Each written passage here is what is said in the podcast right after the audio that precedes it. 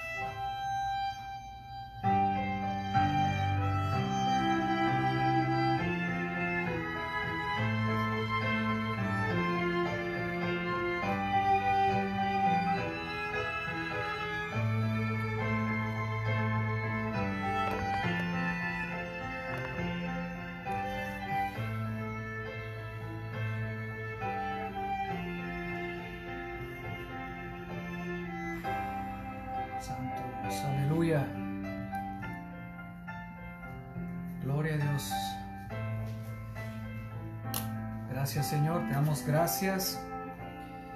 Toda la gloria, toda la alabanza le pertenece al único Dios verdadero, al Creador del cielo y de la tierra. A Él te- sea toda la gloria y toda la alabanza. Aleluya. Gloria a Dios.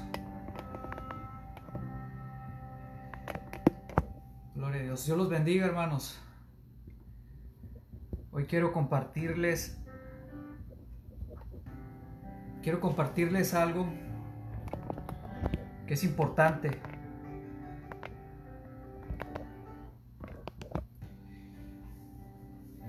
La importancia de escuchar la voz de Dios. ¿Por qué es importante escuchar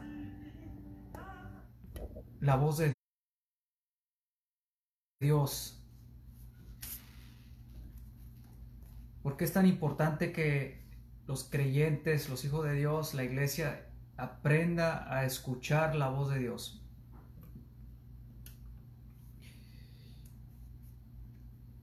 Y también es importante comprender los tiempos de Dios o el tiempo profético de Dios. Y cada generación ha tenido un tiempo profético, un tiempo eh, donde Dios eh, actúa y cumple ciertas advertencias que o ciertas uh, palabras de Dios, palabras que eran para esa, ese tiempo y esa generación. Por eso es importante aprender y entender los tiempos de Dios, porque nos podemos entonces encontrar en un error o fuera de tiempo, fuera de tiempo profético. Entonces, es importante comprender que la palabra de Dios corre o camina en un tiempo profético. Quiere decir que la palabra de Dios avanza hacia el futuro. Desde el principio, el Espíritu de Dios se movía, estaba trabajando juntamente con el Padre y con Jesús. Dice la palabra de Dios, en el principio Dios creó los cielos y la tierra, y la tierra estaba desordenada y estaba vacía. Y el Espíritu de Dios se movía sobre, la faz de la tierra. Quiere decir que el Espíritu de Dios se encarga de ordenar todas las cosas. El Espíritu de, Dios viene para ordenar, para dar dirección, para corregir, para instruir, para enseñar, para consolar, para redarguir, para convencer de pecado. Así que el, Espíritu de Dios es muy importante en todo lo que, en toda la palabra de Dios, pues toda la palabra de Dios fue inspirada por el Espíritu Santo de Dios. Ahora, ¿por qué es importante entender que la palabra de Dios avanza hacia el futuro y lo que Dios ha dicho en el pasado se tiene que cumplir en el futuro? ¿Por qué es importante entender eso? Porque si no comprendemos que la palabra de Dios es profética y que avanza hacia el futuro y que camina o corre o corre en un orden cronológico y se va cumpliendo en cada generación donde Dios determinó cumplir ciertas palabras o ciertas profecías o ciertas advertencias, se van cumpliendo. Si recorremos hacia el pasado, podemos entender que las, profecías que eran para ese tiempo o esas generaciones se han cumplido al pie de la letra. Entonces, la palabra profética ha avanzado durante el tiempo, generación tras generación, hasta que aparece el Mesías. Y por ejemplo, Isaías, él pudo ver cómo Jesús iba a, ser, iba a sufrir, iba a ser crucificado. Entonces, la palabra de Dios ha avanzado, avanzado, ha avanzado hacia el futuro. Ahora, ¿por qué es tan importante entender? Primero, entender los tiempos, eh, pero también escuchar la voz de Dios, porque si no aprendes a escuchar la voz de Dios, y no comprendes lo que lees, te vas a encontrar fuera de tiempo. Fuera de tiempo. Por ejemplo, vas a creer que estás en el tiempo de la iglesia primitiva. Te vas a confundir. Nosotros estamos, según las señales que estamos viendo en el mundo, parece ser que somos esa última generación ¿Por qué? ¿Por qué podemos darnos cuenta de, lo, de qué tipo de iglesia somos?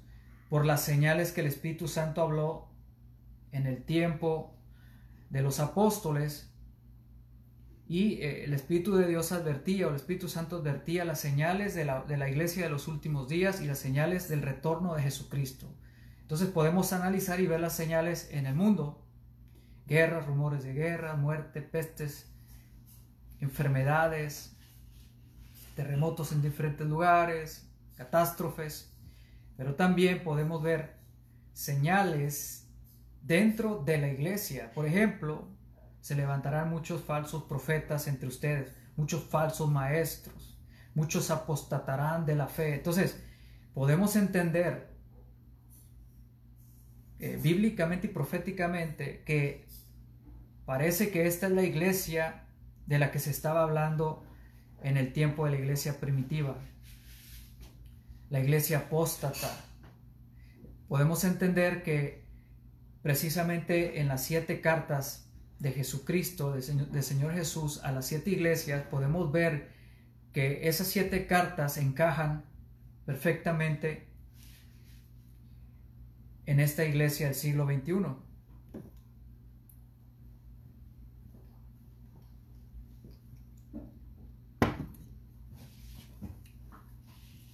Entonces, ¿por qué es importante escuchar la voz de Dios? Porque si la iglesia de Cristo no aprende a escuchar la voz de Dios y podemos seguir entonces, si, ignoramos la voz del Señor, vamos a seguir fuera de tiempo. Vamos a estar fuera de tiempo, sacando textos fuera de contexto para nuestro propio pretexto y propia confusión. Hemos llegado casi, hermanos, al, al principio ya del Apocalipsis. No sé si te estás dando cuenta de eso. Y muchos están viviendo muy confiados, fuera de tiempo profético. Y no hemos aprendido a escuchar la voz de Dios. Y la palabra de Dios nos, nos aconseja que no, que no nos resistamos a la voz del Espíritu Santo. Vamos a leer Hebreos 7, eh, capítulo 3, versículos 7 y 8. Mira lo que dice la palabra del Señor. Por eso el Espíritu Santo dice, cuando oigan su voz, no endurezcan el corazón, como lo hicieron los israelitas cuando se rebelaron. Aquel día me pusieron a prueba en el desierto Allí sus antepasados me tentaron y pusieron a prueba mi paciencia a pesar de haber visto mis milagros durante cuarenta años. Por eso estuve enojado con ellos y dije, su corazón siempre se aleja de mí, rehusan hacer lo que les digo. Así que en mi enojo juré, ellos nunca entrarán en mi lugar de descanso. Una de las cosas que puede molestar a Dios es precisamente que endurezcamos nuestro corazón a su voz.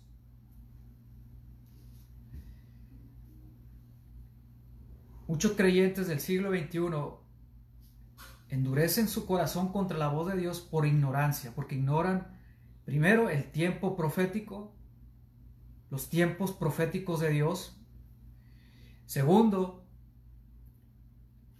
porque no conocen bien la voz de Dios.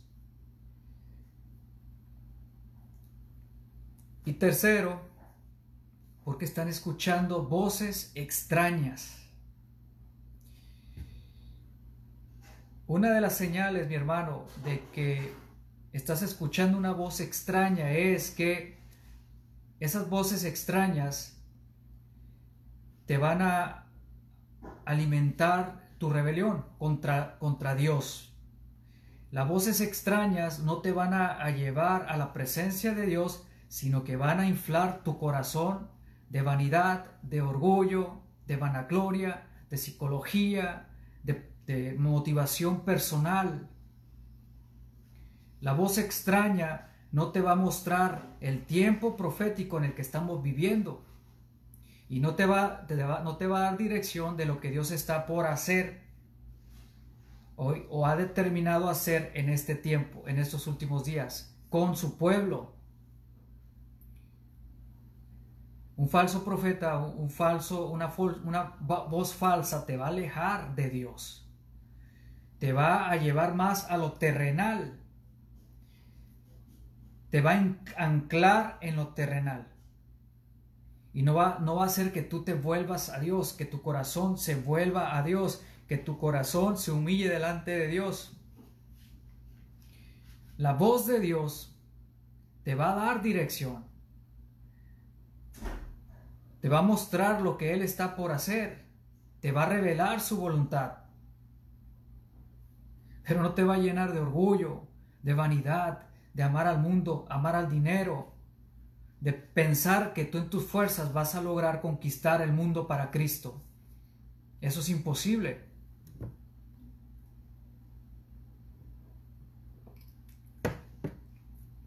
Si fueran tus ganas y tu motivación personal, entonces Dios le hubiera dicho a Adán, ¿sabes qué, Adán? Tú arregla todo este desastre en el principio de la creación.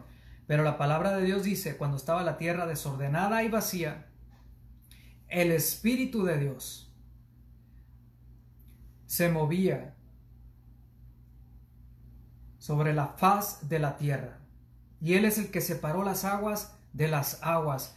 Si nosotros queremos realmente ser de, bendición para otras personas, realmente queremos alcanzar a los perdidos, tenemos que escuchar la voz de Dios y dejar que sea su espíritu el que ordene todas las cosas que están desordenadas.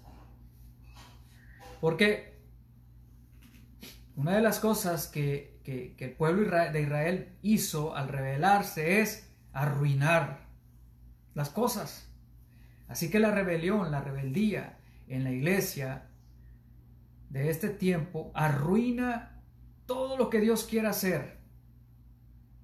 La la rebelión arruina las cosas. La apostasía ha arruinado el plan profético de Dios para este tiempo. Pero Dios está hablando y muchos endurecen su corazón. ¿Por qué podemos saber o entender o comprender que la iglesia del siglo XXI es la iglesia apóstata? Primer, primera señal, muchos falsos profetas. Muchos falsos profetas. Muchos falsos apóstoles.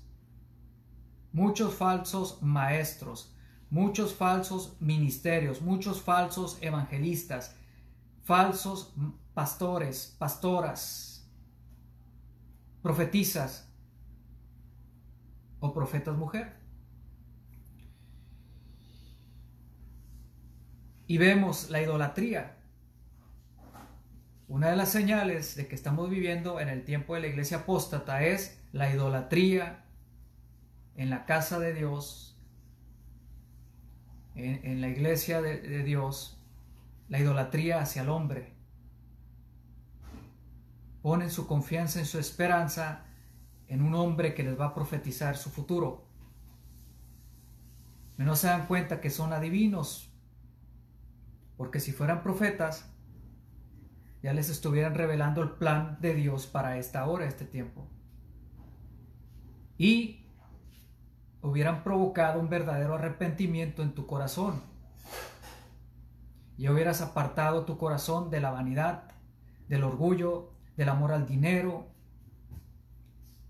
de la vanidad de la vida. Pero esos profetas falsos no te están haciendo volver a Dios, sino que están alimentando tu orgullo, tu vanagloria, tu altivez, tu arrogancia, tu personalidad, y este es el problema que dice la palabra de Dios, que Dios ve a los orgullosos de lejos, pero Dios está con los humildes. Este tipo de mensajes de los falsos maestros, los falsos profetas, están alimentando a al pueblo y los están alejando más y más de la verdad y de Dios y del plan profético de Dios para esta hora. Por eso es importante aprender las consecuencias que sufrió Israel en el pasado por haber haberse rehusado a escuchar la voz de Dios. Si Dios dice en Joel que conforme se acerca el día de la ira del Cordero de Dios, Joel dice, sacerdotes y ministros de Jehová, ayunen, oren, rasquen, no solamente rasguen, sus ropas, rasguen sus corazones, lloren delante del Señor. ¿Por qué la iglesia está ignorando la voz de Dios en este tiempo? Primero porque no, no la conoce su voz. Se olvidaron que Dios es santo, que la obra es de Dios. Se olvidaron que Dios tiene su espíritu que es poderoso para convencer de pecado, para hacer señales milagrosas, para sanar enfermos, para liberar endemoniados. Se olvidaron que Dios tiene su espíritu para confirmar su palabra. Pero, ahora el hombre cree que ellos pueden en sus fuerzas, con su psicología, con sus métodos y con su, su motivación personal, van a provocar un, verdadero mover de Dios y van a salvar almas, van a cegar la tierra. Mira hermanos, vamos a Eclesiastés capítulo 3.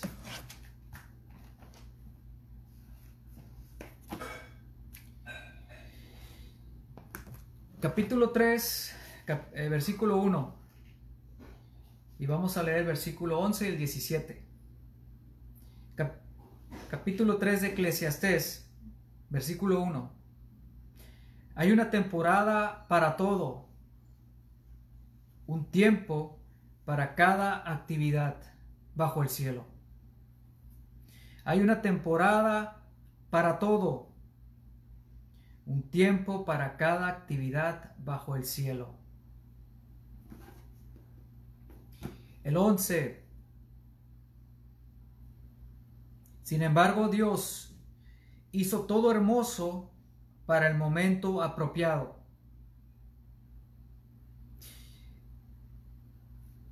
Y vamos al 17. Me dije, a su debido tiempo, Dios juzgará a todos, tanto a los malos como a los buenos, por cada cosa que hayan hecho. Entonces, hay una temporada para todo un tiempo para cada actividad bajo el cielo. Ahora, ¿en qué tiempo o en qué temporada se encuentra el plan profético de Dios? Y esto aquí es donde muchos están ignorando. Mira, mi hermano, la palabra profética ha avanzado en el tiempo, ha avanzado en el tiempo, ha avanzado en el tiempo. ¿Y sabes dónde estamos casi acá? Mira, aquí estamos, pronto a entrar al libro del Apocalipsis. Y la iglesia no ha comprendido el tiempo y sigue jugando a la iglesia, siguen jugando, los pastores siguen entreteniendo a la iglesia. Los pastores, su responsabilidad es formar un carácter de siervo en los creyentes prepararlos para el ministerio, para toda buena obra, no para estarlos entreteniendo y encerrarlos en, una banca por todo por el resto de sus vidas. Ese no es el trabajo de un pastor. Esas ovejas tienen que alimentarse y crecer y madurar y dar fruto para Dios. Y muchos pastores están errando porque están entreteniendo a muchas personas. Otros salen fuera de tiempo hacer la obra de Dios y lo único que hacen es arruinar, arruinar las cosas. Nosotros no podemos ayudar a Dios, hermanos.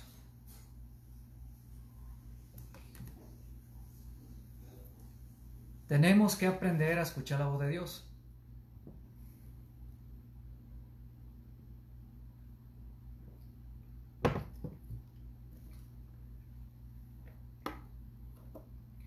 Ahora, ¿en qué tiempo nos encontramos como iglesia de Jesucristo? ¿En qué tiempo se encuentra la iglesia del siglo XXI? Observa a tu alrededor. La palabra de Dios dice, como en los días de Noé. Así será la venida del Hijo del Hombre, como en los días de Noé, que se daban en casamiento. Mira, observa el mundo, hermano.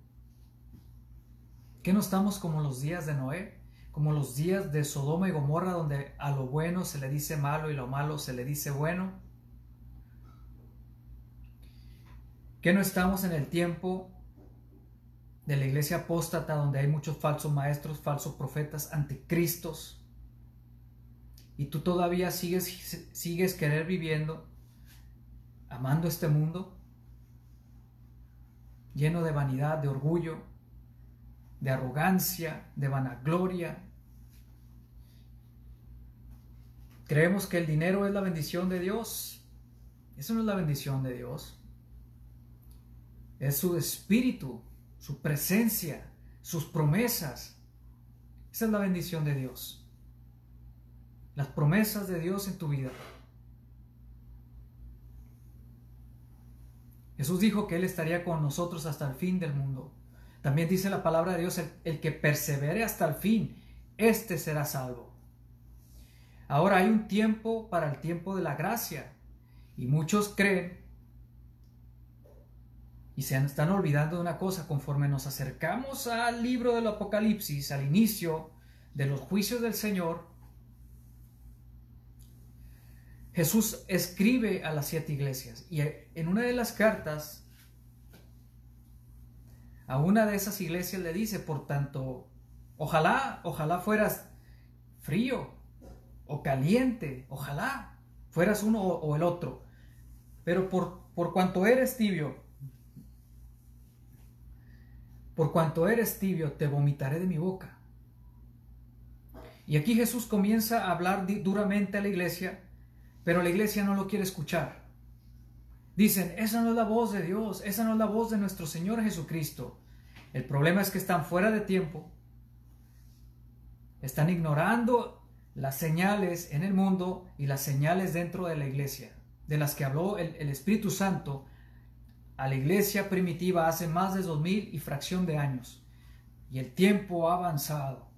Y hemos llegado al tiempo de la gran apostasía de la cual habló Jesús también en el, tiempo, en el libro de Mateo 24.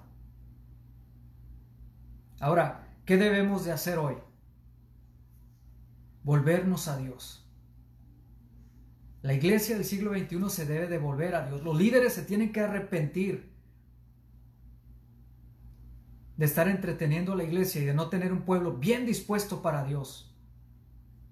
Hay pastores de Dios, que Dios los bendiga a ellos, fieles a Dios, pero hay un montón de charlatanes ahorita. Y no es extraño, el Espíritu Santo dijo, advirtió, advirtió que en los posteriores tiempos muchos falsos profetas y maestros se iban a levantar entre el pueblo. También la palabra de Dios dice que dentro de la iglesia va a estar juntamente el trigo con la cizaña, hermano. No todos los que están en una iglesia son trigo. Se parecen, pero ¿sabes cómo las puedes diferenciar? La cizaña se mantiene erguida. El trigo, cuando está listo, se, dobla así, se humilla. Da fruto y se humilla. El trigo, eh, eh, la cizaña se mantiene erguida. Y el trigo así, se dobla, se doblega, se humilla. Entonces, como dice eh, el dicho, no todo lo que brilla es oro.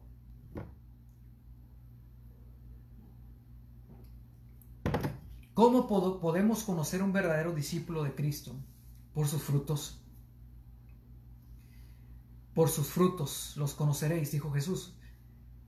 Y, nos los compara con un árbol. Un árbol bueno no puede dar malos frutos.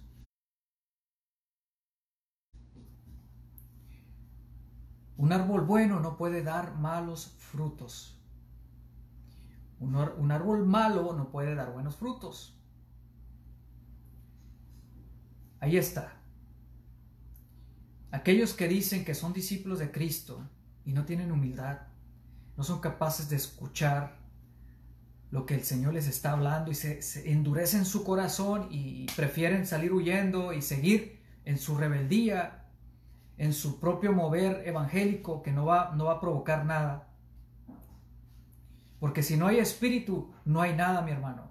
Puedes tener títulos, nombramientos, puedes tener, eh, ser universitario, tener doctorados, negocios. Puedes autoproclamarte lo que tú quieras, pero si Dios no está ahí, no va a suceder nada. Si el Espíritu de Dios no está ahí, no va a suceder nada. Por eso el Señor está haciendo un llamado a volvernos a Él, de corazón. El tiempo de la gracia se va a acabar, hermano. No, no creas que siempre vamos a vivir de gracia hasta que Jesucristo venga. Jesús comienza a hablar más duro a la iglesia que, sigue viviendo en, dos, en dos aguas, en medio, tibios, tibios, tibios. Ah, el tibio va a ser vomitado. Ahora, el camino del Señor es un camino angosto, angosto y se llama camino de santidad. ¿Qué quiere decir santidad? Separados pues del mundo. Separada tu vida del pecado, de las cosas que no le agradan a Dios. Eso es santidad, hermano. No que aparentes una santidad exterior.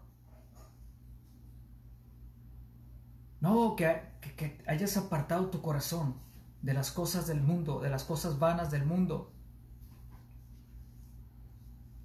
Así que, ¿en qué tiempo se encuentra la iglesia? Se encuentra en el tiempo donde el Señor comienza a juzgar su propia casa, donde el Señor está por juzgar. Escúchenme con atención, mis hermanos. Muchos creen que uno, uno se, pone aquí para, para, maldecir y todo eso, pero es que están ignorando muchas cosas, están ignorando mucha palabra profética para este último tiempo. Estamos en el último tiempo y las profecías que se profetizaron y, del plan de Dios para los últimos días están, están por cumplirse y se van a cumplir y nadie lo va a detener. Y el Señor Jesús nos está hablando duramente en las siete cartas del Apocalipsis.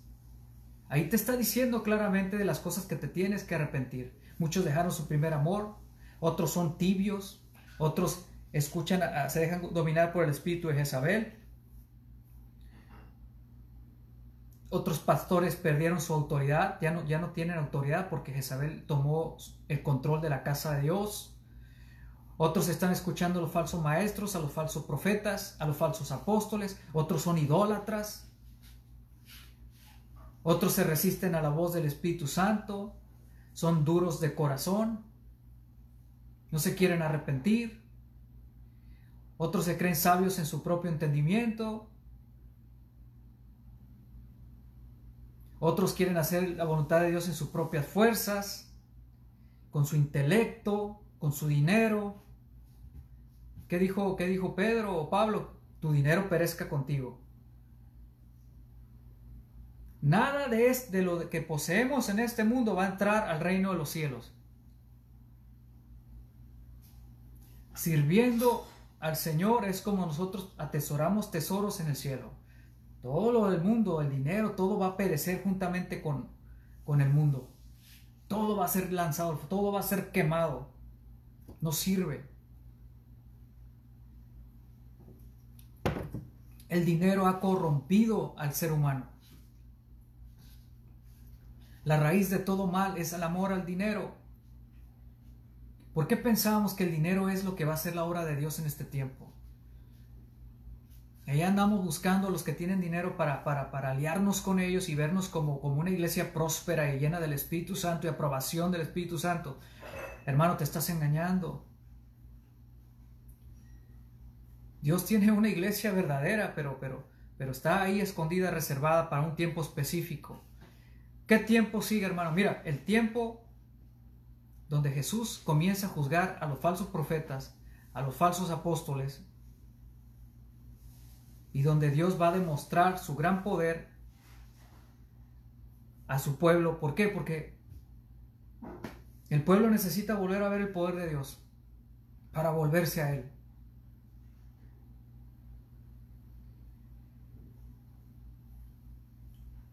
Es tiempo de volver a Dios. El juicio comienza por la casa de Dios. Y este tiempo de juicio ya viene, ya va a comenzar. Y ya está aquí, hermanos. Ya ha comenzado. La palabra de Dios dice esto. Esta es una palabra no fuera de tiempo. Esta palabra es para los últimos días, donde Juan el Bautista dijo, el hacha ya está puesta a la raíz de todo árbol. Que no dé fruto y se va a ser cortado, echado al fuego. Si tú crees que puedes seguir endureciendo tu corazón y que vas a, vas a, vas a ser usado por Dios grandemente y que Dios te va a usar para cosechar la tierra y ganar muchas almas, estás muy equivocado. Antes de eso, Dios va, va, a cortar muchos árboles que no dieron frutos dignos de arrepentimiento. Muchos siguen creyendo que le hacen un favor a Dios trayendo o mezclando los ritmos del mundo y metiéndolos al, evangelismo y, haciendo una mezcla. Mi hermano, nuestro Dios no es un Dios de mezclas. Nuestro Dios es luz y es santo y Él no necesita mezclarse con nada. Él tiene el poder. Él es todopoderoso. Tenemos una iglesia que le falta el respeto a la palabra de Dios. Muchos por ignorancia y otros porque endurecen su corazón. Han tomado la palabra de Dios a la ligera en sus bocas, enseñando palabra fuera de tiempo, textos fuera de contexto y han creado una gran confusión, una falsa adoración, un fuego extraño. Y gracias a Dios Él está por juzgar todas estas cosas. Dios va a purificar a su iglesia, pero antes de purificarla, tiene que quitar lo que está estorbando. ¿Y qué está estorbando? Pues qué es lo que provoca una apostasía, los falsos profetas y los falsos maestros, los falsos ministerios y los falsos pastores. Dios los va a juzgar ya. Porque Dios tiene un plan que ya está escrito aquí para los últimos días. Primero que Jesús viene pronto, pero viene por una iglesia que no tiene mancha ni arruga, una iglesia santa, una iglesia humilde, una iglesia que sabe escuchar la voz de su Dios. Una iglesia que no endurece su corazón, una iglesia que está orando, que está velando a las puertas. Esa es la verdadera iglesia de Cristo. Una iglesia que tiene su lámpara encendida, llena del Espíritu Santo, llena del fruto del Espíritu Santo. Y los otros que no han dejado el mundo, dice, de modo que si alguno está en Cristo, nueva criatura es, las cosas viejas pasaron, he aquí todas son hechas nuevas. Y entonces mi pregunta para ti es esta, ¿por qué sigues arrastrando al viejo hombre? Si dices que estás en Cristo, y sigues siendo el viejo hombre, nada más que dices que eres cristiano. Sigues vistiéndote como cholo, como malandro, como rapero, como rockero, como satanista, lo que eras antes. Y tú piensas que ahora eres un hijo de Dios. De modo que si alguno está en Cristo, esta palabra es clara, y, dura y fuerte y reveladora. De, de modo que si alguno está en Cristo, nueva criatura es, y las viejas cosas pasaron. He aquí todas son hechas nuevas. Lo que Dios hace, lo hace nuevo, desde adentro hasta afuera.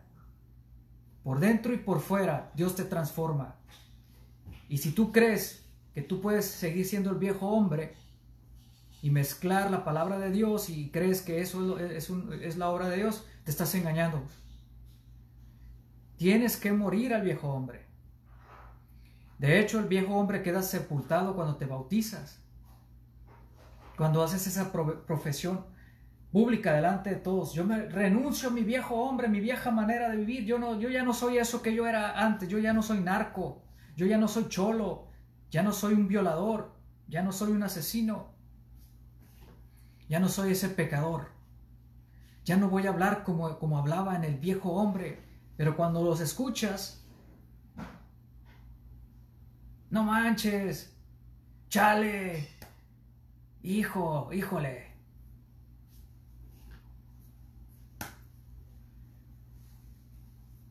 Hay que volver a Dios. Que se vea esa transformación, que se vea que has nacido del Espíritu de Dios, porque el Espíritu de Dios te regenera y te transforma y te limpia y te purifica. Y te mira, te transforma la imagen y semejanza del Hijo de Dios.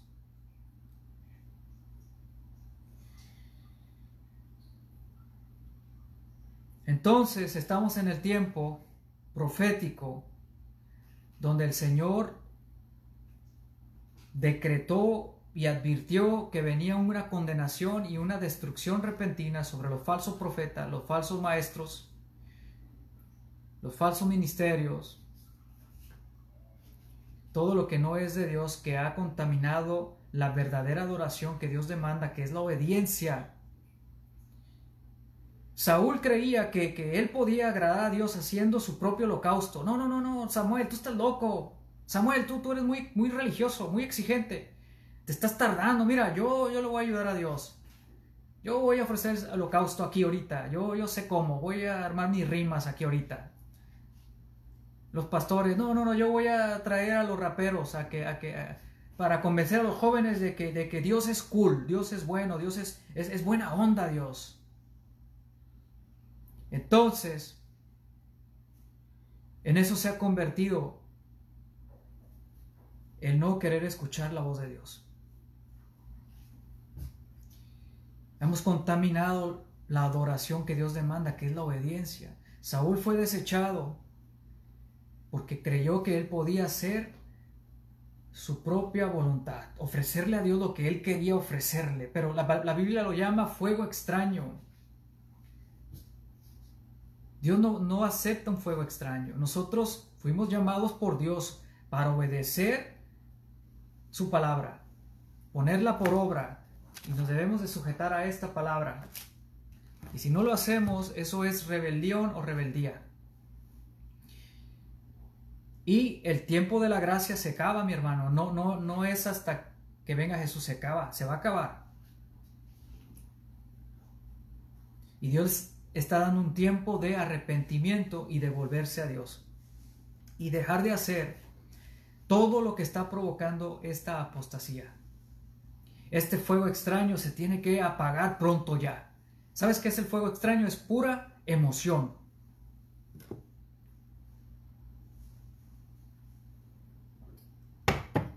Vamos a tener una noche de avivamiento.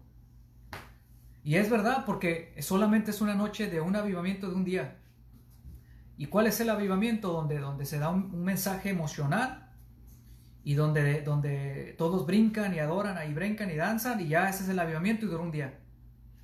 O dos días o tres días y ya se acabó el avivamiento. Fuego extraño.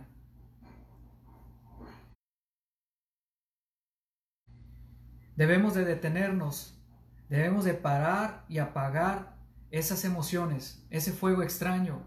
Y los pastores y las pastoras estas que andan con espíritu de Jezabel, que no se quieren sujetar al esposo, no se quieren sujetar al orden que el Señor establece y se están llamando pastoras, fuera del orden de, de, que el Señor Jesús establece desde el principio de la creación, cuando crea a Adán y después crea a Eva para convertirla en su ayuda idónea, no se conforma con los dones que Dios le ha dado para servir y ser de edificación para el pueblo y colaborar con la obra de Dios, sino que quiere ser la cabeza de la congregación para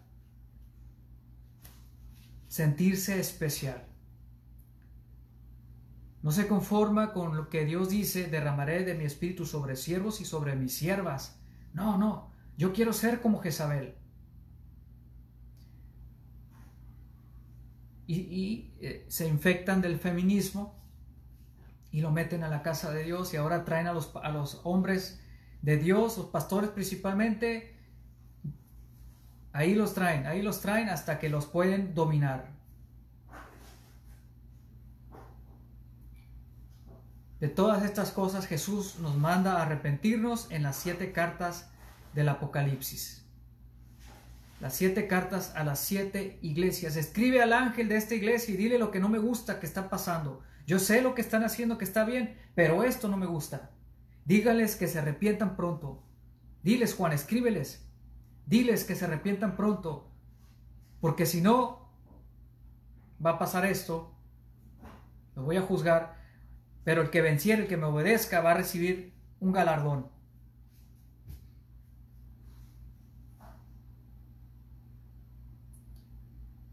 ¿Qué es lo que Dios tiene preparado para este tiempo? ¿Qué Dios dijo a través del profeta Joel, Amós, Malaquías? ¿Cuál es la palabra para el último tiempo, para la iglesia de los últimos días? ¿Cuál es la palabra profética para las naciones? Sabemos que la ira del Cordero de Dios viene sobre las naciones y sobre todos aquellos que han rechazado el amor de Dios, que es el sacrificio de Cristo en la cruz del Calvario, al crucificar el pecado de cada ser humano en el mundo. Ese es el amor de Dios. ¿Cuál es el plan, eh, iglesia? ¿Por qué Dios te está llamando que te vuelvas a Él? ¿Por qué Jesús dice, yo te aconsejo que de mí compres oro refinado en fuego, que de mí compres vestiduras blancas, que de mí compres colirio para que puedas ver? Porque, porque tenemos una iglesia que es miserable, que está sorda, que esté ciega y está desnuda. ¿Por qué? ¿Por qué? Por su actitud de rechazar la voz del Espíritu de Dios, de rechazar la voz de Dios y querer caminar en rebelión, en rebelión, en apostasía, en rebelión. Y no querer atender a la voz del Señor. Ayuno, lloro, humillación delante de la presencia de Dios. Humillarnos delante de Dios, porque Dios qué está por hacer? está por manifestar su poder y su gloria otra vez. Por eso, hermano, porque Dios está por enviar la lluvia tardía que ha prometido enviar por medio de los profetas del Antiguo Testamento. Dios ya había hablado de estos últimos días. Promete derramar la lluvia tardía si Dios no, derrama esa lluvia tardía, no va a haber fruto. Todo lo que tú estés haciendo. Si Dios no derrama esa lluvia, no va a dar fruto, mi hermano. Es necesario entender el tiempo profético de Dios. Nos encontramos cara a cara con Jesús y Jesús nos está diciendo, yo conozco las obras que tú haces, yo conozco todo eso. Pero yo tengo unas cuantas cosas contra ti, iglesia. Y pum, ahí está. El mensaje a las siete iglesias. Mira, este, has dejado tu primer amor, que permites que, la doctrina de los nicolaitas esté enseñando ahí, que permites que esa Jezabel esté seduciendo, a mis siervos, que, que, que, eres tibio. Ojalá fueras eh, frío o caliente, pero, pero eres tibio. Por cuanto eres tibio, te voy a vomitar de mi boca. Arrepiéntanse, vuélvanse a mí. ¿Qué es lo que sigue de esto? ¿Qué es lo que sigue después de que Dios empiece este juicio contra la iglesia por su propia casa? Este juicio no, es de destrucción, es para hacerlos volver a Él, para corregir, para darle dirección a su pueblo. ¿Por qué?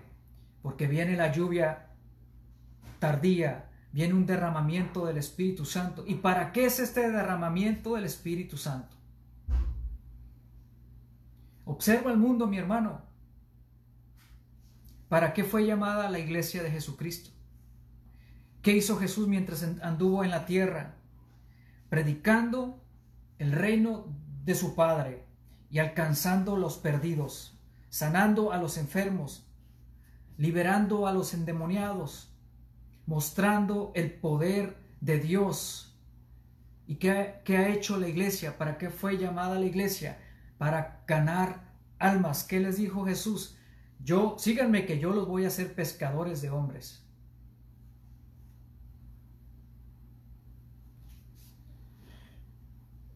Hay miles de almas que están en el valle de la decisión. Se han dado cuenta que lo que la palabra de Dios decía se está cumpliendo.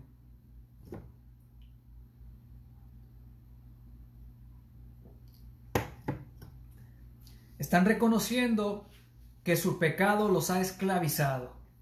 Se han dado cuenta miles de almas allá afuera que se, sienten vacíos, que no saben cuál es el propósito de haber nacido. La lluvia tardía, hermanos, es precisamente para cosechar miles de almas antes de que Jesucristo venga por su iglesia. Yo te estoy dando esta palabra de parte de Dios, de parte del Espíritu de Dios, de parte del Señor para que te alinees, para que te vuelvas al tiempo profético de Dios y dejes de estar perdiendo el tiempo. Para que dejes de ir eh, detrás de los falsos profetas, los falsos apóstoles, para que te vuelvas a la verdad. Te voy a decir una cosa. Dios permite que seas engañado por los falsos profetas. ¿Y sabes por qué Dios permite que se levanten los falsos profetas? Para probar tu corazón. Para ver si realmente tú lo temes a Él y lo amas a Él antes que todas las cosas. Pero ¿qué hicieron? Muchos de ustedes se fueron en pos de los falsos profetas. Dios probó tu corazón y le diste la espalda a Dios y te fuiste a escuchar lo que tu corazón quería y lo que te dio comezón de escuchar y te fuiste detrás de la falsedad y del engaño. Y Dios te envió los falsos profetas para, para probar tu fidelidad y para que te dieras cuenta lo que había en tu corazón tu orgullo, tu vanidad, tu vanagloria, que quieres ser reconocido por el pueblo como siervo de Dios. Dios los envió para probar tu corazón, para que te dieras cuenta lo que estás buscando tú, para que se hiciera evidente lo que hay en tu corazón. Y de eso te tienes que arrepentir, si es que quieres entrar al reino de los cielos si es que quieres que el Señor no te vomite de su boca, si es que tu nombre permanezca, permanezca escrito en el libro de la vida y no sea borrado. Hay que perseverar hasta el fin en la verdad. El que persevere hasta el fin, este será salvo. Amén. Si escuchas hoy la voz de Dios, no endurezcas tu corazón como el día de la provocación. Los israelitas en el desierto pusieron a prueba a Dios, endureciendo su corazón, endureciendo su corazón. No quiero escuchar la voz de Dios, yo quiero escuchar a, esa mujer que me dice que, que yo soy una triunfadora, una mujer de negocios, una mujer emprendedora, una guerrera y conquistadora, imparable. ¿Te gustan esas palabras? Porque porque están inflando tu orgullo. Pero no te están humillando delante de Dios, no le estás dando la gloria a Dios. Todo el poder, toda la gloria, toda la alabanza le pertenece al Señor. Él es el creador del universo, algo que se te ha olvidado. Dios es el creador de todos los seres vivientes. Por lo tanto, Dios es el soberano Dios, el que se merece toda la gloria, toda la honra y toda la alabanza. Ningún ministerio, ningún título está sobre la autoridad de nuestro Dios. Todo viene de Dios. Así que de, ese, de esa vanagloria se tienen que arrepentir muchos supuestos profetas de Dios vanagloriosos, orgullosos, altivos, arrogantes, que están alejando al pueblo de nuestro Dios y de la verdad y del tiempo profético. Este tiempo es el tiempo de tomar una decisión y de volverse a Dios con todo el corazón, con toda la mente y con todas nuestras fuerzas, humillarnos, llorar, meternos a orar y dejar de correr endureciendo el corazón de la voz de Dios. No, yo no quiero saber nada de, de, eso, yo quiero hacer mi voluntad. Yo tengo proyectos, planes, sí, pero son los tuyos y no los de Dios. Porque el plan de Dios es comenzar su juicio sobre la casa de Dios. El juicio comienza por su casa. Juicio sobre los falsos profetas, los falsos maestros, los falsos ministerios. Los va a probar.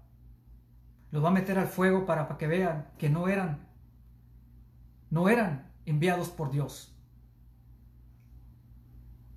Toda obra será probada con fuego. Prueba.